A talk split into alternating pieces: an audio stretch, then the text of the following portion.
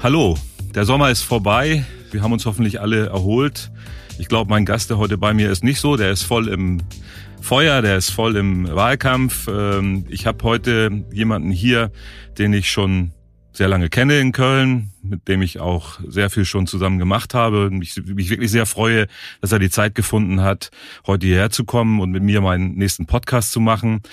Rolf Mützenich, Dr. Rolf Mützenich, Fraktionsvorsitzender der Bundestagsfraktion der SPD, aber auch schon seit Jahrzehnten jetzt äh, Wahlkreisabgeordneter für den Kölner Norden. Das, was ich im Landtag mache, Rolf, machst du im Bundestag. Ich freue mich, dass du heute hier bist und dass wir miteinander reden können. Hallo Andreas, danke für die Einladung.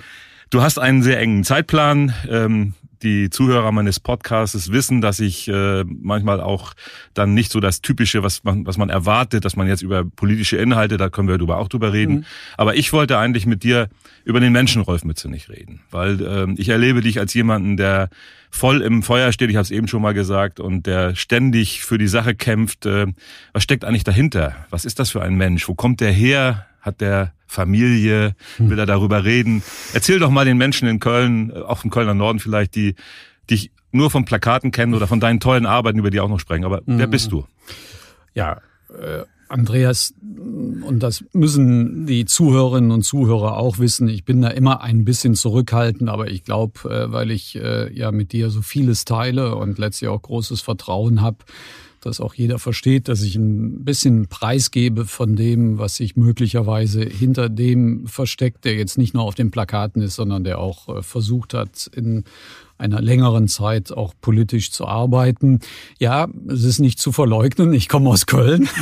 Gut so. Für den einen oder anderen äh, bin ich in dem Sinne auf der falschen Rheinseite geboren, nämlich in Köln-Kalk. Aber das äh, hat mich äh, jetzt nicht äh, behindert, gestört. Das tut auch nicht weh, sondern diese Stadt ist gewachsen über den Rhein hinaus und deswegen gehört der eine Teil wie zum anderen Teil nicht nur zu der Stadt selbst, sondern auch zum Lebensgefühl.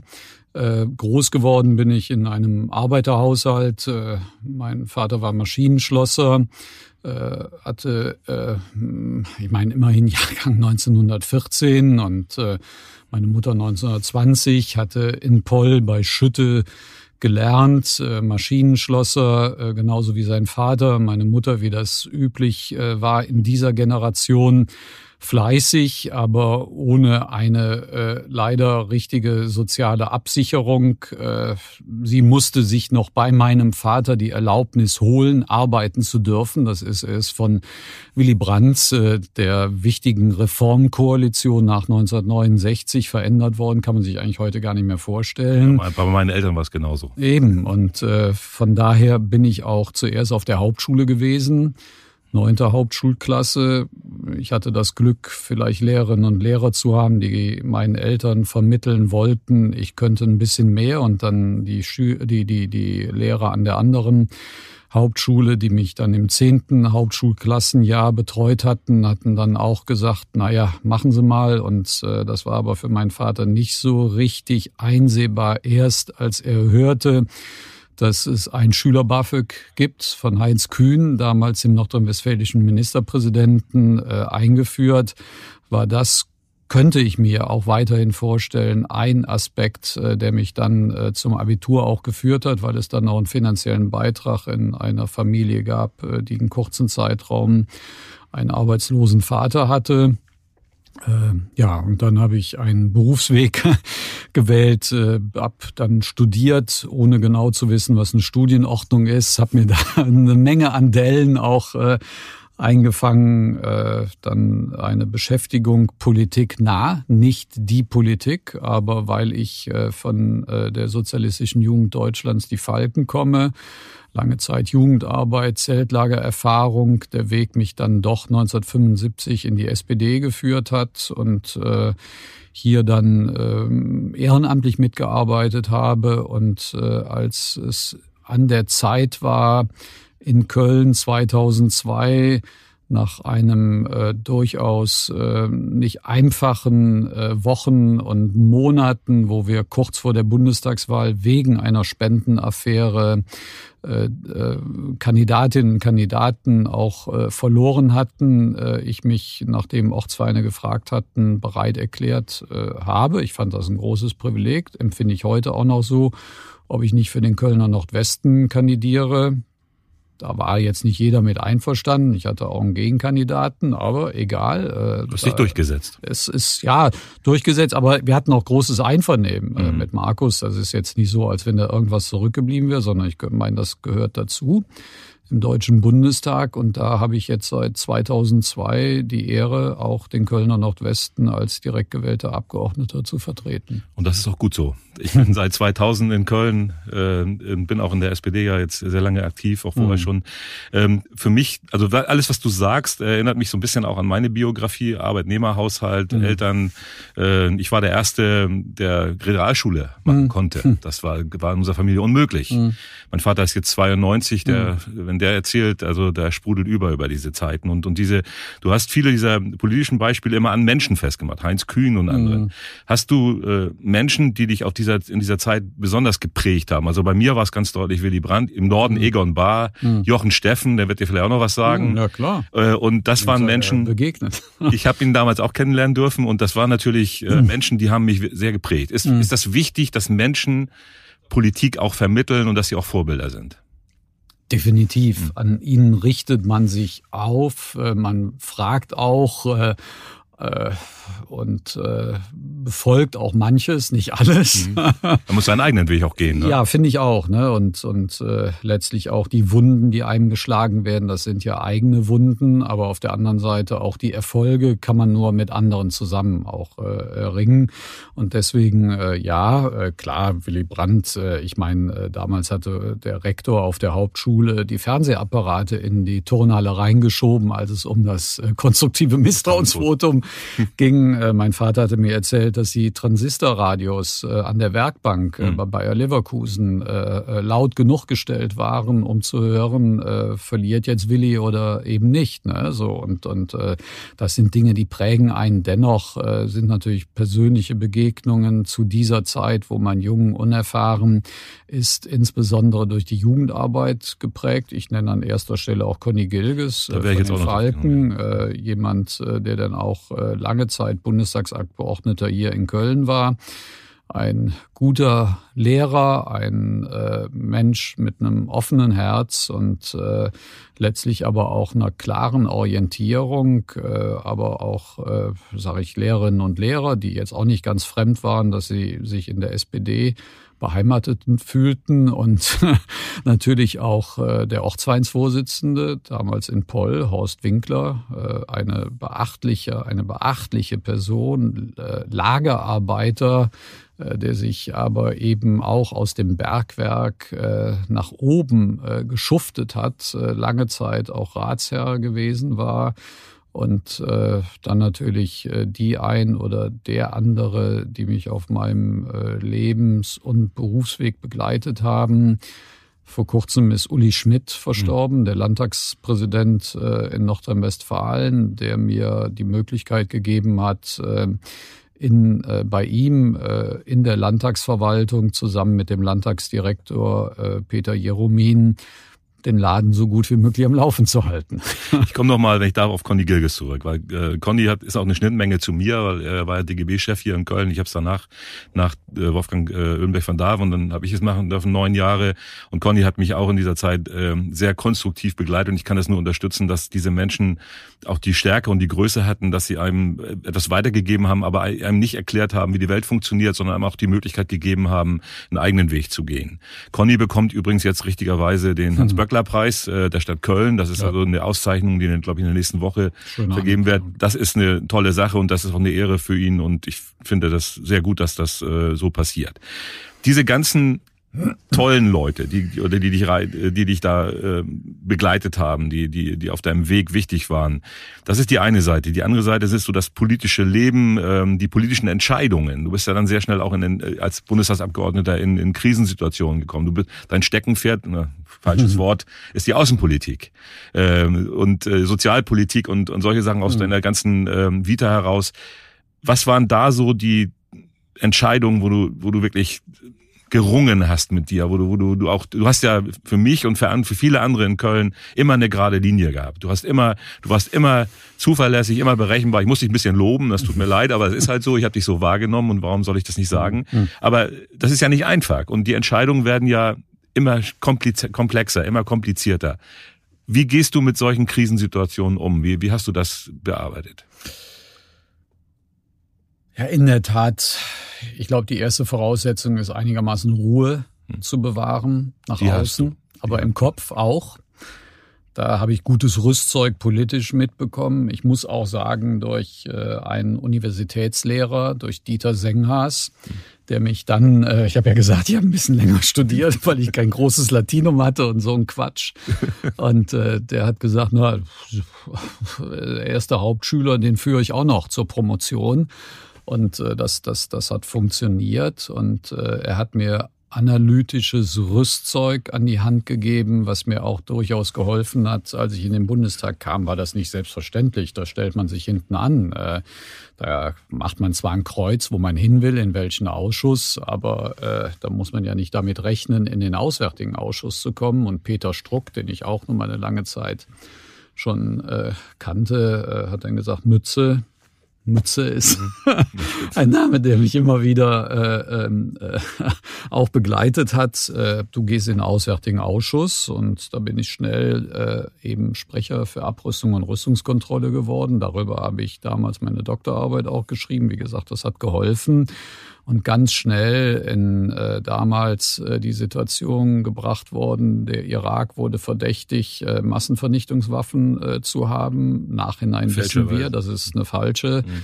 Äh, Behauptung äh, äh, gewesen, die leider nur politisch motiviert gewesen war, um gegen den Irak auch Krieg zu führen. Umso wichtiger war gewesen, dass Gerhard Schröder gesagt hat, nein, diesen Weg gehe ich nicht mit. Wir hatten das 2002 in einer harten Auseinandersetzung, wo die damalige Oppositionsführerin ganz anderer Meinung in den USA. Das war wer?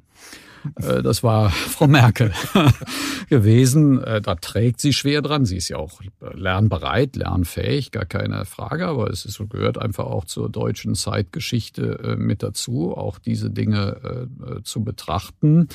Da bin ich dann sehr stark äh, involviert gewesen in die Frage, äh, hat der Geheimdienst wirklich die richtigen Erkenntnisse, liefert er nicht irgendwas? Zum anderen auch sehr früh von meiner Fraktion gebeten worden, mich um das iranische Atomprogramm mitzukümmern. Es kann nicht nur die Regierung verhandeln, es müssen auch äh, sogenannte äh, Gespräche äh, stattfinden, äh, Track-2-Diplomatie und also die sozusagen über einen zweiten Weg äh, ohne Öffentlichkeit versuchen, äh, belastbare ähm, Kontakte, Kanäle, Informationen zu gewinnen, Einschätzung zu geben.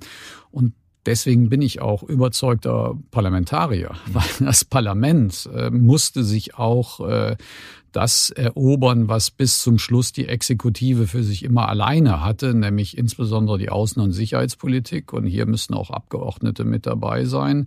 Da habe ich Entscheidungen mit versucht äh, zu beeinflussen, mit zu prägen. Leider sind mir dort auch äh, nicht gerade genehme Gesprächspartner äh, begegnet. Äh, ich habe würde ich jetzt mal sagen, genauso wie du, Andreas, auch immer wieder versucht, humanitäre Einzelfälle zu klären. Musste auch mal in äh, das Evin-Gefängnis im Iran, wo wir auch heute wieder äh, eine äh, äh Staatsbürgerin aus, aus Köln äh, leider inhaftiert haben unter fadenscheinigen Gründen. In der Türkei haben wir uns massiv äh, gekümmert um, um äh, verschiedene Menschen, die Gott sei Dank jetzt auch freigekommen sind. Darüber wird man nicht äh, von mir etwas hören, wie einzelne Dinge ablaufen und was man vielleicht tun kann, um auf der anderen Seite Bewegung äh, zu kriegen. Ich deute es nur an, auch da müssen wir unterwegs sein.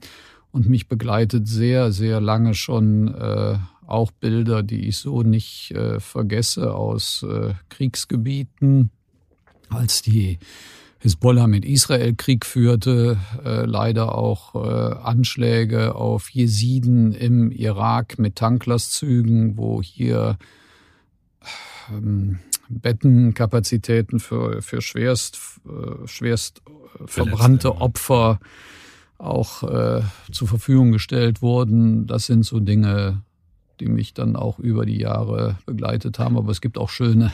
Darf ich noch mal zu diesen schwierigen Sachen kommen? Ja. Das ist ja immer wichtig. Ähm, wie verarbeitet man sowas? Hat man da Menschen, äh, mit denen man darüber redet? Ich meine, die Ruhe und das, das Analytische ist das eine, aber das muss man, mhm. also was du an Bildern gesehen hast, ich habe das ja auch, wir haben ab und zu mal kurz darüber gesprochen mhm. oder, oder ich habe gehört, du bist gerade mal mit dem Flieger dahin, mit dem Flieger dahin und, und äh, alles Mögliche. Wie macht man das? Wie, wie kann man das mhm. Menschen draußen vermitteln, ohne zu Einzelheiten zu sagen? Wie, wie, wie wird man damit fertig? Die Bilder hast du im Kopf, hast du gesagt. Die Bilder habe ich im Kopf und äh, leider bin ich jemand, ähm, äh, der vielleicht wäre es notwendig, auch noch sich Hilfe erbittet, das eine oder andere zu teilen. Das kann man nur mit denen, mit denen man ganz eng. Äh, die engste Familie, oder? Genau, beieinander äh, ist. Und selbst da muss man schon schauen, Andreas, das weißt du, mhm. weil man beunruhigt ja auch äh, die engsten Familienangehörigen. Mein Ursprungsberuf äh, als. Polizeibeamter eben, äh, eben. hat das und, auch hergegeben. Ne? Und mhm. die helfen mir auch manchmal, Polizeibeamte, in unmittelbaren äh, Dingen. Und äh, ich würde mal sagen, für meine Familie war es schwer, mal zu hören äh, oder mhm. zu erleben, keinen Kontakt zu haben. Da bin ich in äh, Luftangriffe der äh, äh türkischen Luftwaffe auf äh, kurdische Stellungen im Norden des Iraks geraten, habe mehrere Nächte in äh, einem einigermaßen gesicherten Keller gesessen und ähm, dann kurz vor Weihnachten, das war nicht eine schöne Zeit, dann äh, äh, doch auch haben wir es geschafft, rauszukommen. Übrigens mit einem Flugzeug, äh, was äh, den Begriff Flying Carpet, also fliegender Teppich, Teppich. hatte. Und äh, so war die Maschine auch. Also ich, äh, ich finde das gut, dass du das so sagst und dass du das auch, dass du so das äh, erklärst. Ähm, ich, mir ist es wichtig, ich will jetzt auch nicht in weitere Einzelheiten, mhm. ich will jetzt nicht nur über solche Schrecken nee. sagen, aber es ist wichtig, dass die Menschen draußen hören, was das für eine Belastung ist für, für Menschen und für Politiker. Und, und äh, wir sind ja noch gar nicht am Ende. Du bist jetzt mhm. Fraktionsvorsitzender. Du musst das mhm. ja noch mehr steuern. Mhm. Du musst viele andere Bereiche, die weit darüber hinausgehen. Und äh, wir werden sicherlich vielleicht nachher noch mal ein, zwei Sätze zu Afghanistan, zur aktuellen ja. Situation, weil das, was du vorhin so geschildert hast, dass man diese Gespräche führen muss, dass man parlamentarische Kontakte haben muss, dass man mit Geheimdiensten sehr vorsichtig sein muss. Mhm. Ich meine, das kann ich nur für den Innenbereich bestätigen, wenn wir um die Sache Amri sprechen, wenn wir um den NSU sprechen, dass da habe ich meine Untersuchungsausschusserfahrungen machen dürfen äh, mit mit Institutionen, die manchmal eine ganz andere Philosophie haben, also keine keine verkehrte, aber eine völlig andere Philosophie. Das heißt, ähm, bei den bei der jetzigen aktuellen Politik, da bist du ja nicht jemand, der am Katzentisch sitzt. Du bist jemand, der mit dabei ist, der auch diese Belastung noch mittragen muss mhm. und dann auch noch Wahlkampf machen muss und dann auch den Menschen in Köln noch erklären muss, wo ist der mal gerade wieder, mhm. wenn er nicht gerade beim Podcast sitzt. Mhm. Das stimmt und äh, Dennoch ist das Amt des Fraktionsvorsitzenden, das wissen wir alle, was Besonderes. Äh, das bekommt man verliehen. Äh, bei mir ist es, ich weiß nicht, ob ich irgendwas anziehe. Äh, damals bin ich 2002 in Köln eingesprungen und äh, jetzt bin ich äh, in der Fraktion äh, auf Andrea Nahles gefolgt, die eine schwere, auch persönliche Entscheidung für sich treffen musste, sowohl den Fraktions- als auch den Parteivorsitz damals niederzulegen. Meine 151 Kolleginnen und Kollegen in der Fraktion haben mich dann gebeten, zuerst den Fraktionsvorsitz kommissarisch auszuüben und äh, dann äh, nach einer kurzen Zeit mussten wir sowieso wählen, habe ich mich auch für diese Wahl äh, zur Verfügung gestellt, habe doch ein gutes Ergebnis auch bekommen und äh, dann eben auch äh, als jemand aufgetreten für die Fraktion, äh, der erstmal zusammenhält, was man auch zusammenhalten kann, nicht schwer. Mhm aber äh, äh, man muss es eben auch wollen und mhm. äh, man muss auch den Respekt den Kolleginnen und Kollegen zollen auf der einen Seite. klar, ich bin äh, ein äh, eben auch berechtigter Teilnehmer in den Koalitionsausschüssen, erlebe ja dann auch die anderen auf der anderen Seite. Und äh, das sind schöne Erfahrungen.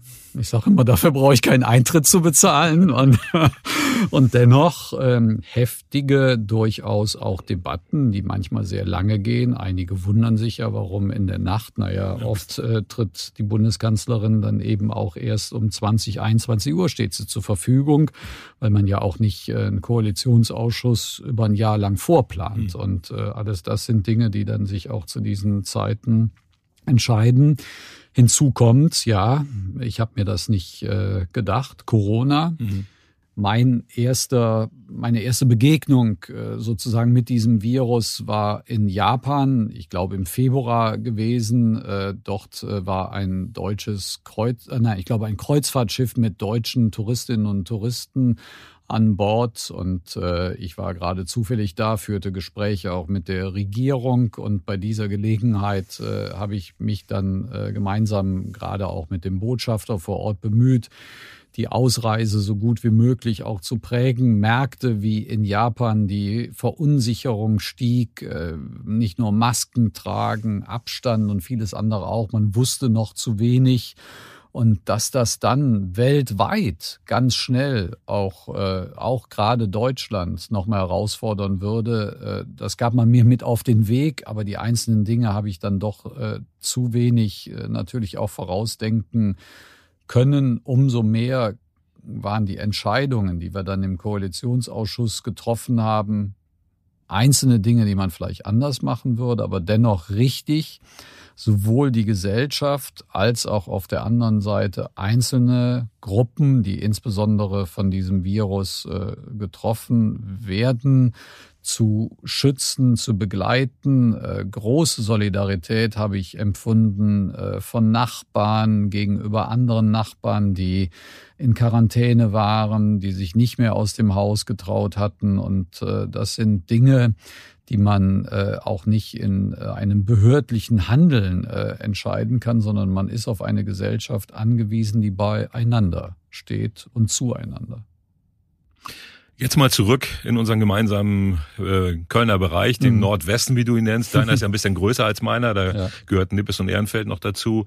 Ähm, was glaubst du, ähm, was prägt diesen Kölner Norden? Was prägt die Menschen da? Und was ist die Aufgabe eines, eines Bundespolitikers, äh, dort tätig zu werden? Wir haben ja einige Sachen zusammen mal auch gemacht ja. mit dem Wohnungsbau. Äh, aber ich, bitte sag mal, was, was hast du so für Pläne oder was hast du Erfahrungen äh, trotz deiner vielen Tätigkeiten äh, für den Kölner Norden? man muss jedem Einzelnen mit Respekt begegnen, ob er im Nordwesten äh, ist oder im, im Süden, vollkommen, vollkommen egal. Man äh, muss nicht nur Ansprechpartner sein, sondern man muss auch versuchen, äh, äh, einigermaßen den Eindruck zu wecken, es tut nicht weh, wenn jemand versucht, mit uns zu reden. Mhm. Ich bin nicht derjenige, der äh, nicht zuhören kann. Ich habe zwar manchmal Zeitnot, ich meine, das merkt auch der ein oder andere, aber äh, wenn ähm, eine Mutter äh, über den Kinderarzt äh, in Chorweiler sagt, äh, Mensch, können Sie nicht mal mit der Versicherung reden? Äh, das ist doch Mist. Ich brauche dieses Medikament. Äh, also äh, die, die, die, die, die Kinder und die, die sind ein bisschen störrisch da. Dann kann ich sagen, das kann ich nicht verlangen, aber vielleicht kann ich mal sagen, ich äh, schätze die Expertise und auf der anderen Seite sagst du ja, es war gut, dass das Land mit deiner Hilfe und Jochen, ich, ja. Jochen wollte ich gerade ja. auf dem Hinweis auch GAG, aber insbesondere auch seiner langen wohnungsbaupolitischen Erfahrung und dass wir dann auch es geschafft haben, Bundesmittel äh, bereitzustellen, äh, um eben genau das zu schaffen, was Menschen brauchen, Schutz und mhm. eben äh, der Schutz vor den Immobilienhaien, die dort überall unterwegs sind, Menschen dann auch ausnehmen. Das bedarf nicht nur des Schutzes in äh, Chorweiler, das ist in Bilderstöckchen, aber ich sage auch in Ehrenfeld und an anderer Stelle ist das der Fall. Und von daher bin ich sehr dankbar und das zeigt ja auch nochmal denen, die zuhören, dass das nicht alleine geht. Das muss man zusammen machen. Und äh, da warst du, da war Jochen, da waren auch die kommunalpolitisch Verantwortlichen äh, vor Ort. Und manchmal ist man natürlich ein bisschen betrübt, äh, wenn das so schnell vergessen äh, wird. Ich, ich will nicht, dass man jetzt sagt, ja, dann wähle ich sie und, und alles, aber es ist keine Selbstverständlichkeit, dass wir es geschafft haben. Es war ein hartes Ring, ein harter Kampf, eine richtige Abwehrschlacht äh, gegenüber denjenigen, die sich äh, dieses äh, Eigentum, äh, dieses auch gesellschaftliche Eigentum äh, für ihre eigenen privaten wirtschaftlichen Interessen zunutze machen wollten. Hast du ähm, ganz konkrete Maßnahmen jetzt, die du, äh, wo, die du unterstützen kannst für den Kölner Norden, wenn die Menschen, was passiert bei den, äh, oder mal anders gefragt, wenn du jetzt viel auf der Straße unterwegs bist, der Straßenwahlkampf ist mhm. jetzt angefangen, mhm. wie empfindest du das? Also ich habe äh, Wahlkämpfe erlebt, da wurden, wurde man äh, begrüßt freundlich, es gab dann aber auch Wahlkämpfe, wo man bespuckt wurde. Mhm. Was hast du jetzt für ein Gefühl im Moment? Naja, beides passiert mhm. auch jetzt. Äh, leider hat ja Senna ja. auch in ihrem Wahlkreis erleben müssen, dass sie beim äh, Plakatieren mit äh, freiwilligen Ehrenamtlichen äh, bespuckt worden mhm. ist, angegriffen worden ist. Äh, das sind dramatische, auch einschneidende Erfahrungen, die sie als junge Kandidatin auch nimmt. Auf der anderen Seite empfinde ich aber auch große Bereitschaft und auch, ich denke auch endlich wieder, dass die Leute sagen, jetzt kann ich mal mit dem wieder reden oder sehe den auch mal der mir sonst irgendwo anders, äh, vielleicht im Fernsehen, was weiß ich, oder im Radio äh, äh, begegnet. Klar, ich bin jetzt schon länger in diesem Wahlkreis, deswegen meine ich vielleicht, der Name ist ja jetzt auch nicht ganz äh, äh, zu vergessen. Mütze nicht passt ja schön in den. Mütze kann man sich merken. Mütze kann man sich merken. Mütze nicht, äh, auch in das, in das Rheinische. Naja, was begegnet mir? Äh, das hört sich immer so, so komisch an. Äh, natürlich Angst immer noch über die Pandemie. Sorge über den Arbeitsplatz, Bereitschaft auf jeden Fall, weil es menschengemacht ist, auch zu helfen, auch ganz persönlich zu helfen, das Klima wieder stärker zu schützen, aber auch zu sagen, da muss ich auch sozial mitgenommen werden. Ich muss auch die Voraussetzungen dafür haben. Ich brauche Infrastruktur, ich brauche Angebote. Äh, natürlich kann mein Nachbar, der 3000 Euro äh, vielleicht mehr verdient, sich das besser leisten. Mhm. Auch das äh, begegnet mir äh, im, im, im, im Wahlkampf. Äh, jetzt gleich im Anschluss äh, fahre ich nach Niel. Da sind Bürgerinnen und Bürger, die setzen sich für eine Fährverbindung. Ja. Jetzt sind wir wieder beim rechts- und linksrheinischen äh, ein. Rückenschlagen. Rücken schlagen. Und äh, ja, das sind die Dinge, die, die, die, die so eine Rolle spielen. Ne? Gut. Äh, jetzt noch mal so ein paar kleine private Sachen. Äh, mhm. Was für Musik hörst du? Ich habe gehört, du hast Posaune gespielt. Ja, ich habe Posaune gespielt. Ich bin auf eine Grundschule gekommen, wo dem Rektor wahrscheinlich mehr am Herzen lag, jeden Einzelnen mit einem Musikinstrument auszustatten, als äh, mit einem äh, als mit einem Bleistift äh, äh, und, und einem Schulranzen. Ähm, und da bin ich schon sehr dankbar, warum mir gerade als doch nicht so großwüchsiger die Posaune zugewiesen wurde, äh, ist mir bis zum Ende schleierhaft gewesen. Also bis zur sechsten und siebten Lage kam ich am Anfang nicht, aber mhm. wir sind äh, im, äh, in den Karnevalsumzügen beim Schul- und Fädelszug äh, immer dabei gewesen. Äh, diesen Platz hatte, hatte er sich damals äh, erkämpft naja, dann habe ich eben an anderen auch vielleicht Musikgeschmack entwickelt. Einige äh, verstehen ihn nicht. Ich, ich, ich, ich mag gerne den Big Band Jazz äh, ja. und äh, bin schon der Meinung, äh, dass äh, da es auch Solisten sind, die aber trotzdem in Gemeinschaft das Beste zusammen rausholen. Ich mache heute keine Musik, würde mich nie trauen, nochmal dieses Musikinstrument in dem Sinne äh, zu spielen und bin von Nard in die WDR Big Band. Sehr gut. ähm, ich komme, ich bin ein bisschen jünger als du, aber nicht so allzu weit. Äh, für mich sind natürlich Stones und Beatles dieser, ja. dieser Kampf. Ja. Ich habe mich für die Stones sehr frühzeitig entschieden. Mhm. Ich weiß nicht, ob du das auch erlebt hast in der Jugendzeit, dass man sich Klar. entscheiden musste, ja, welche Richtung man gehen musste. Heute haben die Menschen ja oder die jungen Leute Vielfalt und, und viel, viel mehr Möglichkeiten. Mhm. Also hat sich doch eine ganze Menge im Positiven geändert. Mhm. Hast du andere Hobbys? Machst, hast du noch Zeit für Sport? Ich weiß, du fährst nur Fahrrad, aber das ist eigentlich schon Sport. für mich wäre das schon Sport genug. Ähm, machst du sonst noch, hast du, fast sowas Zeit? Oder? Nee, leider, leider, leider nicht. Mhm. Und, und äh, ja, in der Tat, ich fahre viel Fahrrad. Himmel nochmal, vor drei Tagen bin ich hier in Köln auf der Auffahrt zur Hohenzollernbrücke auch wieder heftigst gestürzt. Äh, ja, die Fahrradwege auf, sind... Auf, auf, auf, auf grün, grün, grünem Untergrund äh, und die Fahrradwege sind teilweise hier wirklich nicht... Äh, für die äh, Menschen gemacht, äh, zumindest nicht für mich Älteren. Mhm. Äh, Aber ich fahre weiter, bin ja auch jetzt hier zum Interview damit gekommen und finde das auch ein schönes Fortbewegungsmittel. Es hilft mir ein bisschen, nicht nur mich zu bewegen, sondern auch nachzudenken. Es gibt Situationen, wo ich leider mittlerweile auf das Fahrrad verzichten muss. Äh, aber dennoch äh, ist das eine der Bewegungsmittel. Ich habe auch wieder Spaziergänge gelernt in Corona-Zeiten. Manche lange äh, Telefonschalter habe ich dadurch überbrückt, äh, dass ich mit äh, Hilfe des der, der, der, der Kopfhörer mich auch draußen bewegt habe. Luft, ja. Und äh, auch das tut ganz gut. Und ich muss einfach aufpassen, dass ich nicht auseinandergehe. Ne? Mhm. Einfach. Äh, die Gefahr sehe ich bei dir nicht. Ja, gut. Ähm, bei diesem Arbeitsaufwand und bei diesen mhm. auch unterschiedlichen Arbeitsorten und du bist ja in der, in der ganzen Welt, in Deutschland unterwegs, mhm. du bist viel in Berlin, hast du Möglichkeiten oder sind diese eingeschränkten Freundeskreis überhaupt, äh, also hast du Freunde außerhalb der Politik? Äh, komische Frage, aber ich stelle sie einfach mal. Gibt es Menschen, äh, mit denen du nicht über Politik redest, sondern über andere Sachen? Ja. Gut, das ist nämlich, du musst nicht sagen, wer es ist, aber nee. ich finde das, ich finde das so wichtig, ja. dass, dass man eben neben der Politik auch Leute hat, äh, zu denen man, wie gesagt, Vertrauen hat ja. oder wo man auch mal kommen kann und sagen kann, also heute geht's mir nicht besonders gut oder mir geht's gut oder mhm. so. Und das ist, glaube ich, sehr wichtig. Und das freut mich, dass du die Frage so beantwortet hast. Ähm, wir sind keine, in diesem Podcast keine aktuelle Nachrichtensendung oder mhm. ich, wir wissen nicht, was morgen und übermorgen passiert. Aber was die Menschen heute in der Welt umtreibt und auch in Deutschland, ist Afghanistan. Mhm. Wir haben ganz am Anfang mal darüber gesprochen, über analytische Sachen, über lange Perspektiven, über falsche Meldungen. Du hast den Irak angeführt. Mhm. Ähm, ist das jetzt so für den Außenstehenden, haben wir da hab ich das Gefühl, obwohl ich Politiker bin, äh, aber ich fühle fühl mich nicht so informiert über diese Geschichten, ähm, dass dort wirklich alle die Informationen entweder nicht hatten, was ich mir kaum nicht vorstellen kann, oder sie nicht weitergegeben haben. Was ist da passiert? Und, und was müssen, auf was müssen wir uns einrichten? Was kommt da auf uns zu?